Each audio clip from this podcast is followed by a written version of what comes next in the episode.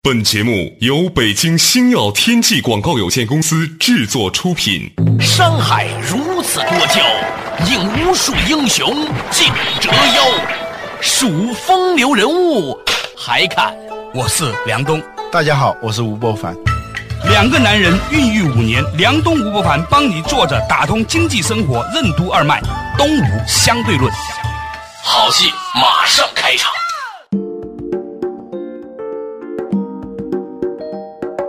作者打通经济生活任督二脉，大家好，欢迎收听今天的《东吴相对论》，我是梁东，对面的依然是二十一世纪商业评论主编吴伯凡，伯凡你好。大家好，哎，话说呢，这段时间啊，如果您稍微留意一点的话呢，你会发现呢，所有人都在搞手机啊。罗永浩在做手机，呃，这周鸿祎说经过了一段思考之后，做了一个决定，艰难的决定啊，也要做手机。小米手机已经铺的都是了，嗯啊，华为在做手机，盛大在做手机，嗯好像听说百度马上就要推出了。对前段时间呢，这个好部门的像同样事机我都见过了。啊，现在大家都在做有几个逻辑的。嗯第一，手机不是手机，手机是个客户端，哎所以你会发现呢，那些都是在做互联网的公司呢，在做嗯，就既希望呢你在拿到我的手机的时候呢，就把我自己的软件呐、服务啊什么的，就一揽子给买进去了。嗯，这其一，它就像这个中粮啊，搞什么全产业链嘛。对，哥吃的不是饭，吃的是产业链。啊 嗯，这个手机也是这样呀，它用的不是手机啊用用的的是整个的价值链。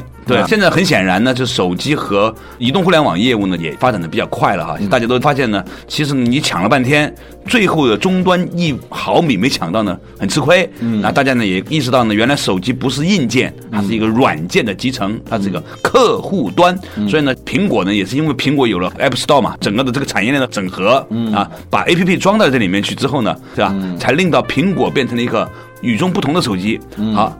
于是，在这样的一个背景之下，你会发现这一波说要做手机的，跟上一波做手机的不一样。啊、曾经啊，差不多十年以前吧，对，我们能看到各种各样的国产手机，这个国产手机中的战斗机，啊当年哈，对啊，什么波导啊，又是什么，科健呐、还有这个 TCL 啊，包括当年我还记得，好像周润发还代言过一款，你都不知道在哪里去了。对对，那一波呢是以家电厂商或者有家电厂商背景的，对这样一些企业呢来做手机，因为那个时候的手机是什么？本质上它就是一个打电话的一个通信终端而已，对，它就是个电器，呃，就是个电器，只不过是啊这个电器可以拿到外手用电器。呃，对，而现在不一样了，现在它不是一个家电的概念，它是一个电脑的概念，是吧？智能手机它信智能，不信手机。这智能指什么？智能就是指电脑，是你所有的、呃应用和服务，对，就是个人数字化生活整体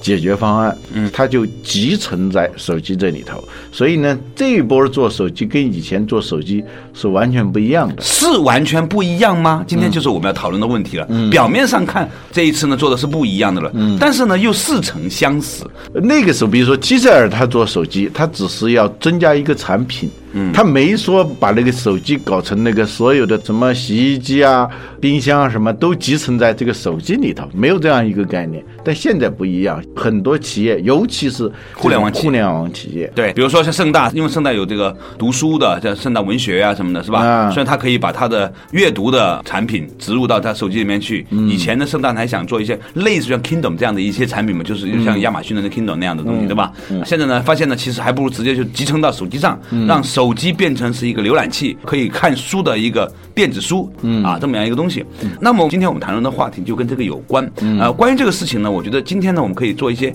粗浅的讨论。当嗯然，整个行业呢现在都处在一种狂热当中啊，有一些人很狂热，有一些人呢也是架上去了，就是嗯大家都在做，我不做好像也不行。嗯，还有一些人呢就是觉得先知先觉，还有人觉得后知后觉，还有人嗯还有一还在种观望呢。对，还有一种呢，就是说没搞明白为什么做，但是呢，觉得这里头可能是包含着某种机会，我要不做呢，这个机会就没我的事儿了。所以呢，也跟上去。不仅是这个行业啊，包括股票啊，很多行业都是这样的。曾经就是说，在前苏联的时候啊，什么东西都短缺，什么东西都需要排队买。所以呢，有那些苏联的公民啊，他们看见哪儿排队，嗯，很长很长的那个队啊，嗯前面你都挤不过去，但是呢，大家看见排队的时候，就先排着呃，就先排着，一定是稀缺的东西。好多产业最后轰轰烈烈，为什么会出现泡沫呢？跟这种心态也有关系。不过据说当年苏联人在排队的时候，手里拿的还是一本很厚的契诃夫的书啊，嗯对那还是不一样的，是吧？嗯，这个民族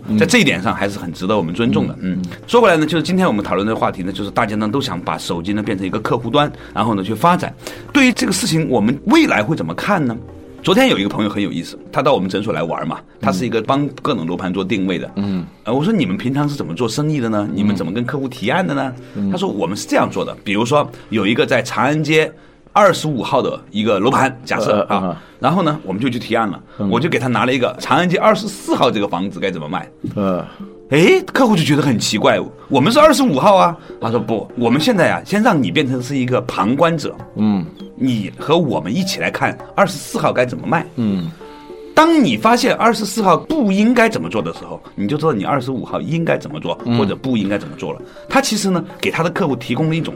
思考问题的角度，对，就是抽出来，你不要让自己变成甲方。嗯，这是在好多课程里头、培训里头和咨询里头都用到的一种方法。嗯，比如说以电子商务为题，我问一个问题：你的公司电子商务该怎么做？你往往是不知道答案的。对，但是他就会换一种角度来问你别的电子商务公司，对，你觉得那你一该怎家么你做的？竞争对手该怎么做？哎，往往那个思路就特别活跃。对对，这个事情呢，在现实生活也常常这样，是吧？嗯很多女青年一被抛弃的时候，哇，哭得稀里哗啦的。但是当她作为，比如说一个闺蜜，去帮她的失恋的朋友指路的时候，哇，那个头头是道啊，那对啊种战略啊，嗯那种清晰啊，那种想问题的看法的高屋建瓴啊，是吧？ 对对对所以呢，这个叫什么？就所谓的旁观者法门。嗯突然让你跳出局外，不在三界中，跳出五行外啊嗯嗯。那么我们今天也看看这个事情。这么多公司都说要做手机，嗯好，那假如我们说，哎，吴伯凡，如果你想做一款手机，你想怎么搞？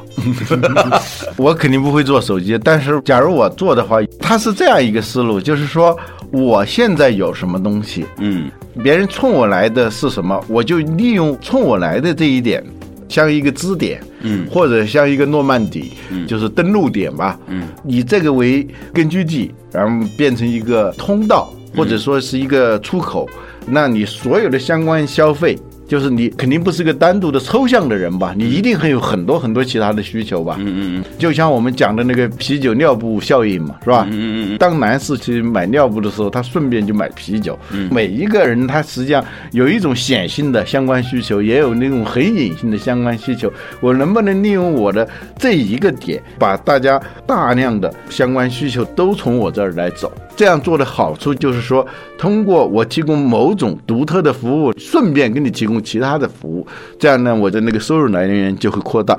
你反过来想，不这样做有什么坏处？不这样做的，比如说百度，如果它不做手机的话，将会出现什么情况？这也是一个思路。别人来说服我们做一个事情的时候，他都是叫连吓唬带诱惑，就是你不这样做会出现什么问题？这样做有什么好处？这样你才会做。我觉得现在很多互联网企业开始做手机，也可以从这两个角度来看。嗯，它这不嗯两个角度是什么呢？翻译一下吴伯凡这句话，就是我们所有的行为都是欲望和恐惧所带来的啊。想什么和如果不这样会害怕什么，对吧？稍事休息，马上继续回来。东吴相对论。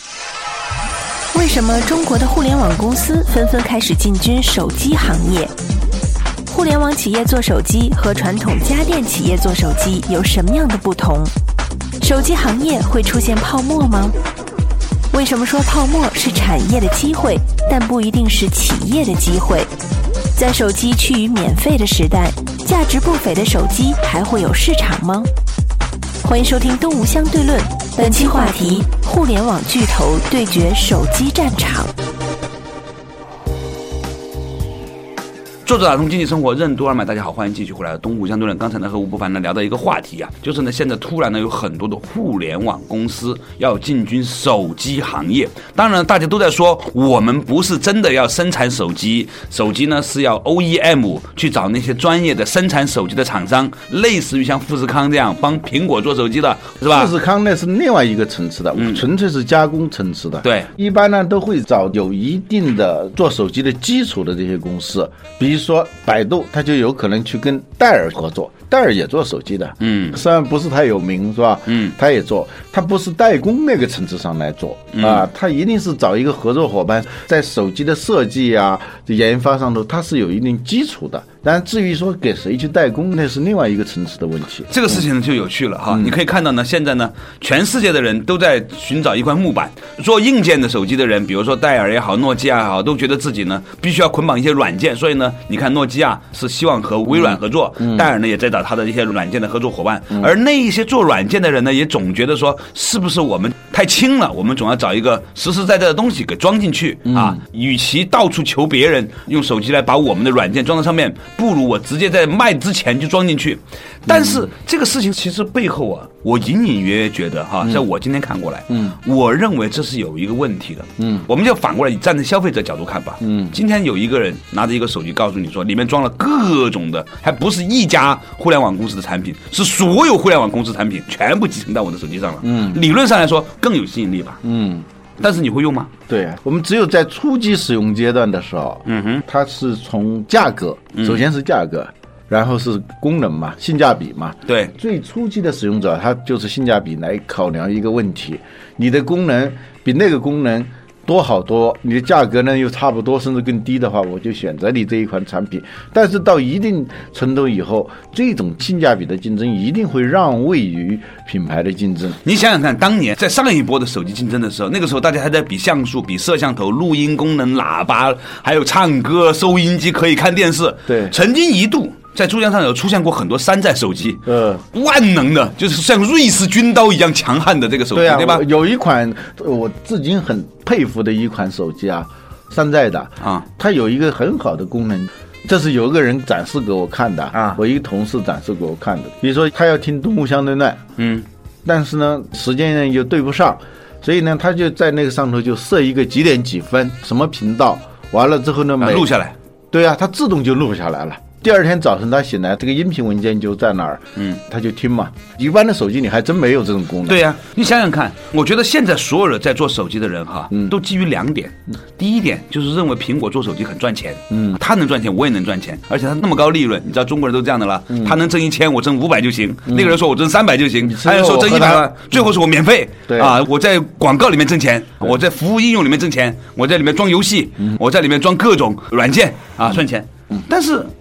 这样比下来的话，你想象会出现一个什么样的情形吗？我们今天不要站在行业的角度看，站在行业的角度看，很容易就处在一种我能的心态。你反过来，你站在一个消费者角度看，一个消费者面对这一些的时候，他最后会有什么样的选择？当功能很多、服务很多，而且价格倾向于零的时候，现在很多手机你要套餐服务，它都不要钱了，零手机送给你了，是吧？嗯，你会用吗？真正有价值的消费者，他仍然去选择那些要给钱的手机，嗯，而且呢，很不复杂的，嗯，简单的，对，有是品牌的。对，当你站在这个地方的时候，你突然一下子豁然开朗。嗯，也许我们不应该这么早把这个答案讲出来，但是我今天就把话放在这里。嗯，我认为这么多互联网公司一窝蜂的涌到手机生产行业，嗯，将是今年我们可以看到的像去年电商一样的巨大的泡沫。从过去的十年来看，所有在互联网行业一窝蜂出现的事情，没有一件事情不是以血流成河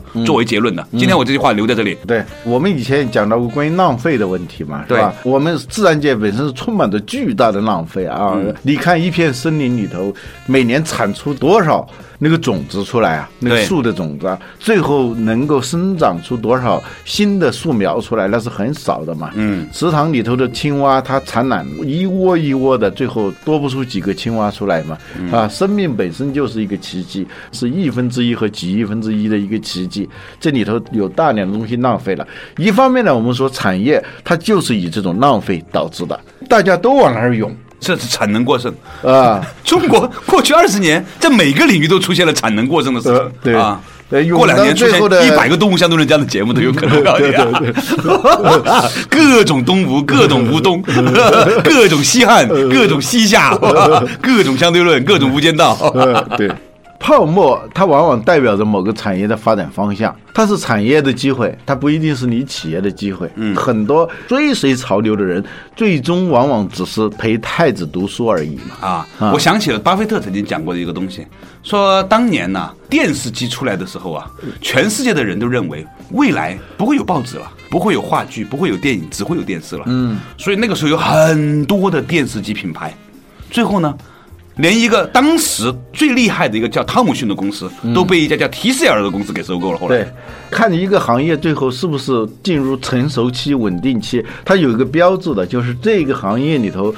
最终会从战国七雄，七雄它还是后期的，对，这是几百个国家当时对，国就是一个城市嘛，就是城邦嘛，是吧？对对对那么多国家后来成为七雄，是吧？最后呢，就是有那么两三个在那儿打。最后是两个，嗯最后是一个把另外一个给灭掉嘛，六王必四海一嘛，是吧？嗯产业也是这样的，比如说芯片，哎，很多都做做做，最后是一个英特尔，一个 AMD，还加一个小的，就台湾的那个威盛啊，是叫什么啊不知很道小的，你二加一，连奢侈品都是这样的，三大奢侈品集团也是二加一，那个一啊是比较小的，嗯，就在可乐领域就更是这样了。嗯对对对，可口就可是乐、百事可乐之后，后面第三个你都不知道是谁。哎，非常可乐还是什么的嘛，是吧？啊反正不你有在国际上啊我不知道对是谁啊对对，嗯就是两强相争，啊而且形成一种稳定的，像美苏争霸一样的相对稳定的一种状态，有个小三儿在后面制衡一下，不是制衡，就这两强啊。会留下一些缝隙市场，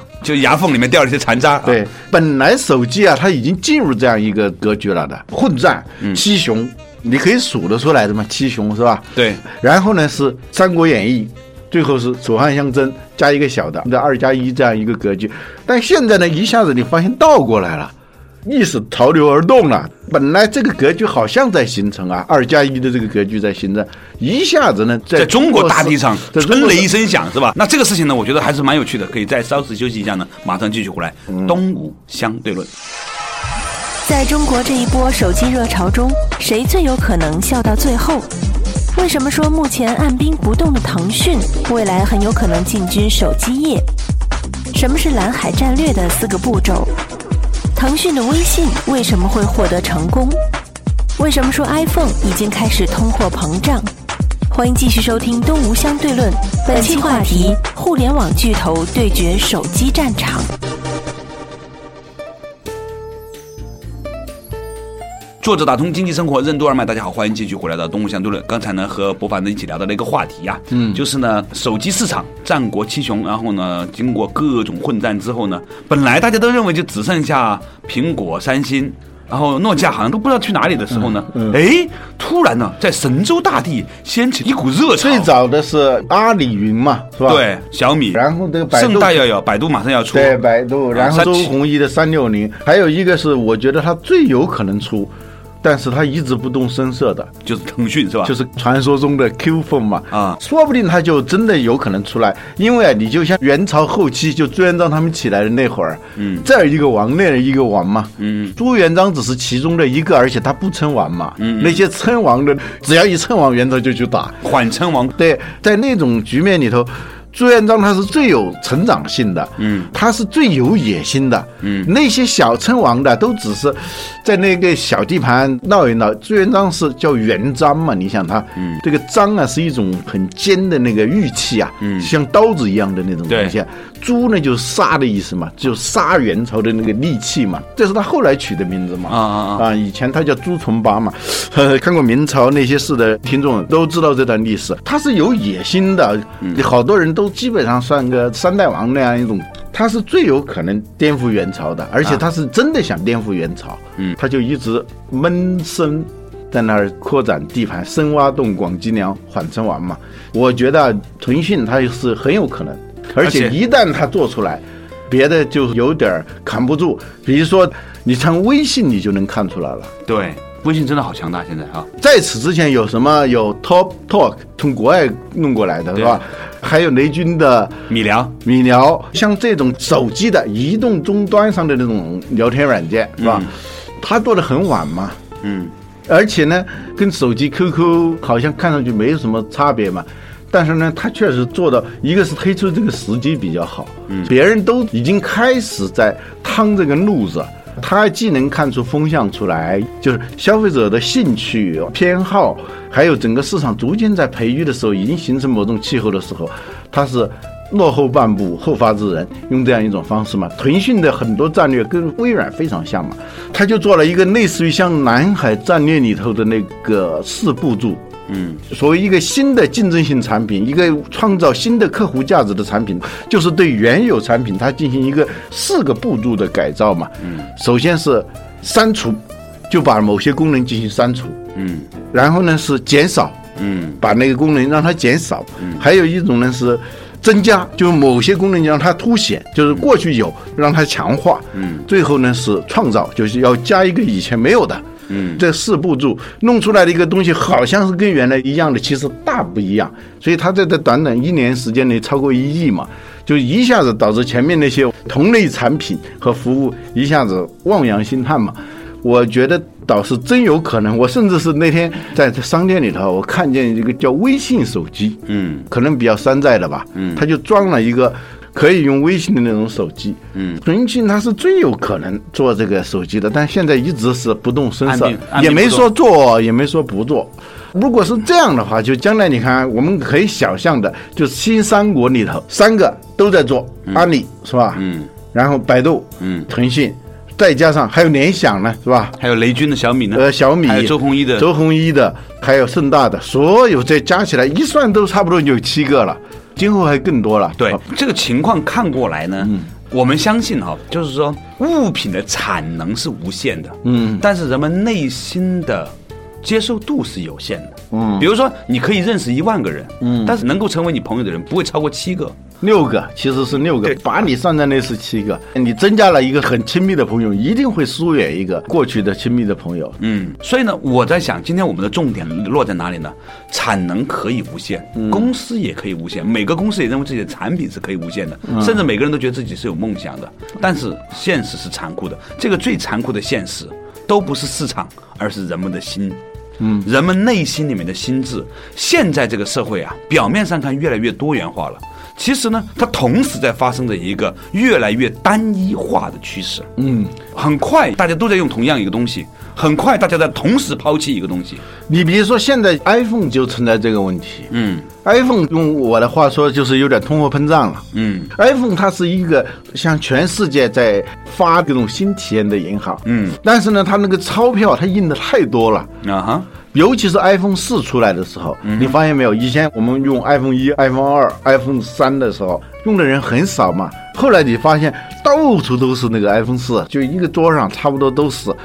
这样导致很多人开始逃避嘛。嗯，找新的，因为有些人，尤其是那些早期的用 iPhone 的人，他就逐渐的区隔开来，要跟这些人。通常的情况是，他有两部手机，iPhone 我也有，嗯但是我不用那个东西，偶尔用它上上网。还有呢，直接就像三星的那一款，那个大的是吧？嗯嗯。很多人就是因为他想逃避嘛，我在香港看到就是有点趋势，就是三星的那一款呢，更多女性在用啊、i p h o n e 呢更多男性在用。嗯相对而言，现在据难说说做电商的这些人，不管大电商的还是小电商的那个企业，嗯都在用三星那一款嘛，大一点的是吧？就那个大的嘛。对甚至是像诺基亚 N 九出来的时候打一个广告，刚开始我不理解，它叫不跟随。嗯它的意思就是说，它是要做一款让那些对于主流、对于大众化、对于这种撞衫有那种恐惧症的那些人用的。其实就你刚才说的，人们会一夜之间去用一个东西去。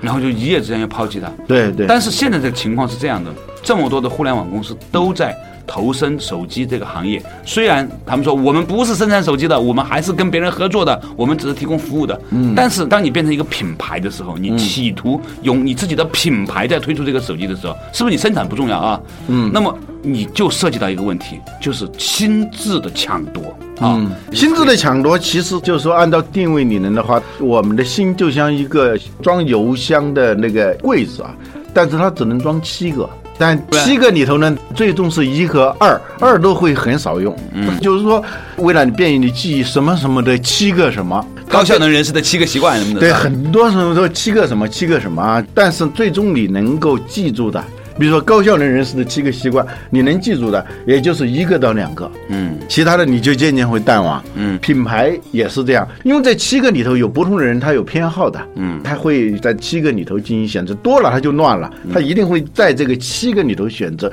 但是选择也最后是趋于一个和两个，所以所以二加一的这种准则，它还是一样的。所以我们今天谈论这样一个话题，就是 Google 很多年前它也是互联网公司，也想做手机，最后它做出来了吗？Facebook 有做手机吗？嗯，为什么我们国内这么多的互联网公司要做手机呢？啊，这一点的话题呢，我觉得真的，也许我可能是离开这个行业有一点时间了之后呢，我是不太看得懂了啊，已经距离这个行业比较远一点了，是嗯吧？但是呢，有些时候呢，可能我只是站在一个普通的消费者和一个普通的行业观察者的角度，我认为有一些事情是绕不过去的，就是一些最基本的原则，这些基本的原则。嗯比如就是说包括品，牌，比如说决定商业的那些永远不可能新的那些东西。天地不变，道义不变嘛，是吧？啊对所以呢，感谢大家收听今天的《东吴相对论》，我们今天讨论的话题呢，相信呢已经传递了一个比较清晰的信息给大家了。好，我们下一期再聊。